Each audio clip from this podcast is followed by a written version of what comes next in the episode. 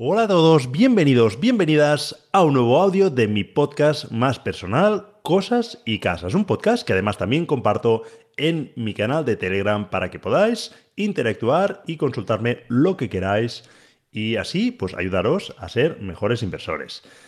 Como sabéis, en este podcast comparto mi día a día en las inversiones inmobiliarias y también pues la evolución de mis proyectos y cualquier otra incidencia o cualquier otra reflexión que considere que puede ser relevante para vosotros.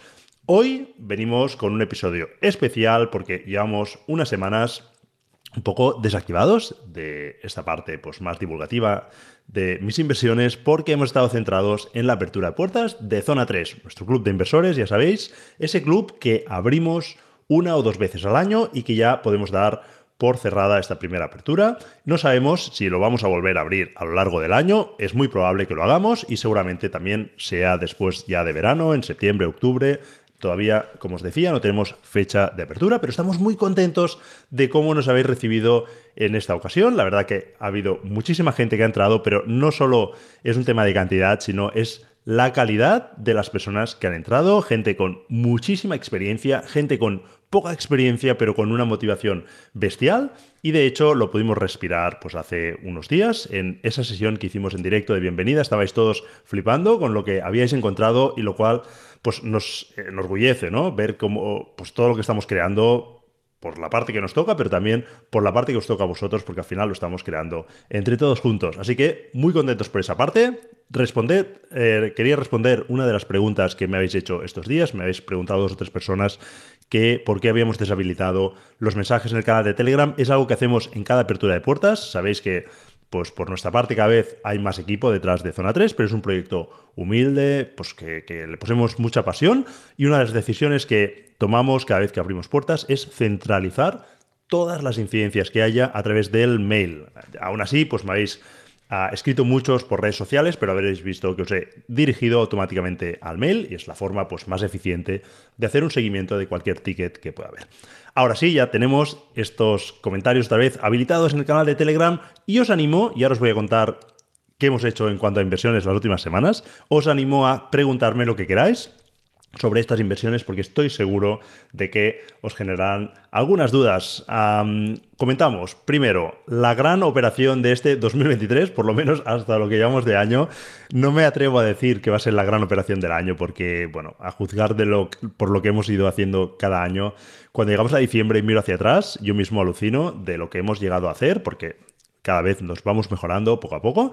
Y lo que acabamos de hacer ahora ha sido la compra de un lote de tres áticos, tres magníficos áticos que vamos a reformar. Y de hecho, en el canal de Telegram, antes o después de este audio, os voy a compartir alguna imagen, algún vídeo para que veáis el estado actual eh, que hay ah, de, estos, de estos áticos. Hay tropecientas habitaciones, la verdad que tendría que mirar el plano para deciros ah, las habitaciones que hay actualmente y justamente pues lo que estamos haciendo ahora fue para que veáis un poco el proceso y lo podáis vivir vosotros. Es la semana pasada Em, visitamos la vivienda por enésima vez con nuestro arquitecto que hizo pues la toma de medidas de manera correcta de todas las habitaciones, algo que le pedimos. Normalmente lo solíamos hacer nosotros, pero al ser tres viviendas tan grandes, por el coste que ha tenido esto, hemos preferido hacer una medición correcta y en base a esto, pues ahora Laia lo va a subir al programa que utiliza para hacer los renders, para hacer, pues la. Para decidir nosotros también un poco la distribución que van a tener estas viviendas. Por supuesto, el arquitecto nos va a hacer su propuesta, ¿no? También para, pues para que tenga sentido. Pero nosotros, pues, eh, jugaremos a través de un programa en 3D para pues, decidir la, la distribución más eficiente, porque aquí tenemos que jugar con las ventanas, con la luz, tenemos que jugar también pues, con dónde queremos eh, ubicar las habitaciones, pues hay una, lógica ¿no? detrás de, cualquier distribución. Pues eso es lo que tenemos que decidir nosotros en los próximos días barra semanas. Y a partir de aquí, o en paralelo, mejor dicho, el reformista ya empezará a, trabajar, primero retirando todo aquello que sabemos que hay que quitar, que al final, aunque no lo parezca, no hay, no hay armarios, no hay muebles, pero cuando empezamos a quitar cosas, pues baños, eh, puertas, no sé, pues en este caso hay una escalera porque eh, por dentro se podía subir a la parte superior ¿no? de estos áticos, del, al sobreático, pues esta escalera también hay que retirarla. Bueno, hay muchas cosas que hay que retirar, Con lo cual, pues ah, en paralelo, mientras nosotros por la distribución decidimos pues, los detalles ¿no? también de cómo van a quedar estas viviendas, el reformista empieza a trabajar de manera que cuando nosotros ya tengamos todo esto eh, definido, podamos empezar a actuar ya en, esta, ah, en estas viviendas. No, está, no, lo he comentado, pero bueno, yo lo doy por hecho, pero seguramente algunos os lo preguntéis. Estas son tres viviendas que vamos a destinar a Flip, ¿vale? A Flipping House. Van a ser una operación de reformar y vender las vamos a dejar em, en los tres áticos ahora mismo, pues están comunicados. Lo que vamos a hacer va a ser separarlos. Son pisos que van a quedar magníficos, son grandes áticos, a diferencia de otras viviendas, otros áticos o bajos que hemos reformado. Estoy refiriéndome, pues quizá a la residencia del año pasado, que es la última operación que hicimos en diciembre lo recuerdo para los, para los que pues, hayan aterrizado por aquí más, más nuevos, ¿no? Fue una operación en la que reformamos cuatro bajos de unos 50 metros, aunque tenían una pedazo de terraza que era pues como la parte más buena ¿no? de, esas viviendas. Y ah, en este caso ah, son áticos de 80, 70-80 metros, con lo cual son pisazos, que además tienen una gran terraza, lo cual pues también le va a aportar muchísimo valor. Y además la zona donde están ubicados es muy buena zona. Ya os anticipo, si una de las dudas que me vais a hacer es dónde están ubicados, os digo que están en la provincia de Tarragona y no voy a bajar más al detalle. Es algo que en el pasado pues, nos ha dado algún, alguna situación incómoda, por decirlo de alguna forma, con lo cual tampoco os aporta mucho. De hecho, si os soy honestos, no, si os soy honesto, no están ubicados en una zona pues en la que se encuentren muchas oportunidades, con lo cual tampoco se aporta mucho y yo personalmente invierto en la provincia de Tarragona por un tema de comodidad, la vida no me da para poderme desplazar y de hecho recientemente me ofrecieron la posibilidad de comprar dos viviendas en Castellón que para mí tenían mucho sentido para destinar al alquiler, eh, obra seminueva con rentabilidad de doble dígito o cercana. Y ah, yo mismo, de hecho, la persona que, que lo ofrecía está dentro de este canal, él mismo lo puede corroborar. Yo mismo me descarté de la operación, le dije, oye, si tuviese la posibilidad de bajar este, esta semana vendría, miré la agenda y le dije, mira, la verdad, esta semana me es totalmente imposible, no hay nada que pueda mover y ah, por lo menos una mañana, una tarde libre es imposible y no voy a poder venir, con lo cual sé que son buenas oportunidades y yo ya pues asumo que esta semana quedarán vendidas, con lo cual me descarto de esa operación. Para que veáis un poco, ¿no? En vuestra situación, si tenéis la capacidad, el tiempo, Ah, os animo a desplazaros un poco más, si es el caso, si, si es necesario, para encontrar esas oportunidades que ya os digo que en Tarragona la verdad que no es que sea una, una zona especialmente buena en cuanto a oportunidades. Quizá en el pasado por alquiler pues había más variedad. Hoy en día pues tampoco es la panacea, ¿no? No digo que no se encuentren, pero como en cualquier otra zona. Así que lo dicho, con este matiz, es una operación para nosotros la que hemos hecho que tiene mucho sentido, siendo un poco continuistas con los mensajes que os decía en, audios anteriores.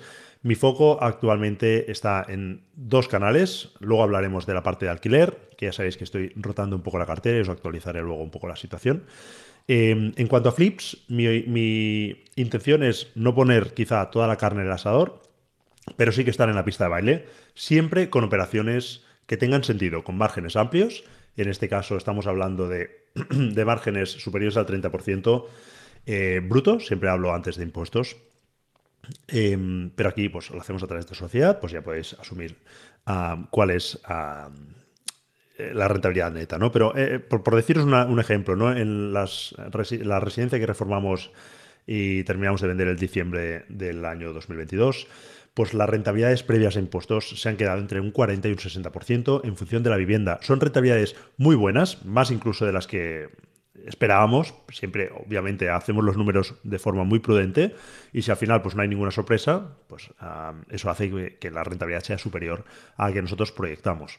Habitualmente suele haber alguna sorpresa, con lo cual pues esa prudencia, que al final la prudencia se traduce en asumir que el coste va a ser superior al que creemos y que el precio de venta va a ser inferior al que nosotros creemos que podemos llegar. Si al final las dos cosas nos sorprenden en positivo, pues eh, conseguimos que, la rentabilidad sea superior. ¿no? Pero para nosotros hoy en día la rentabilidad mínima que vamos a exigir, dada la, situación del mercado, es que se acerque por lo menos al 30% y que eso con números, pues no sé si pesimistas, pero sí que siendo prudentes, eh, esa rentabilidad pueda serlo. Con lo cual, si luego somos buenos haciendo la reforma y no hay ninguna sorpresa ah, negativa, pues incluso que podamos superar ese 30%. Esta operación lo puede cumplir. De hecho, somos optimistas en cuanto a los precios de venta. Creo que pueden ser bastante superiores a los que nosotros hemos planificado.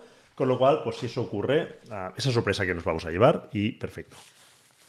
Ya os lo iré compartiendo por aquí, por el canal. Disculpad porque estoy bastante resfriado.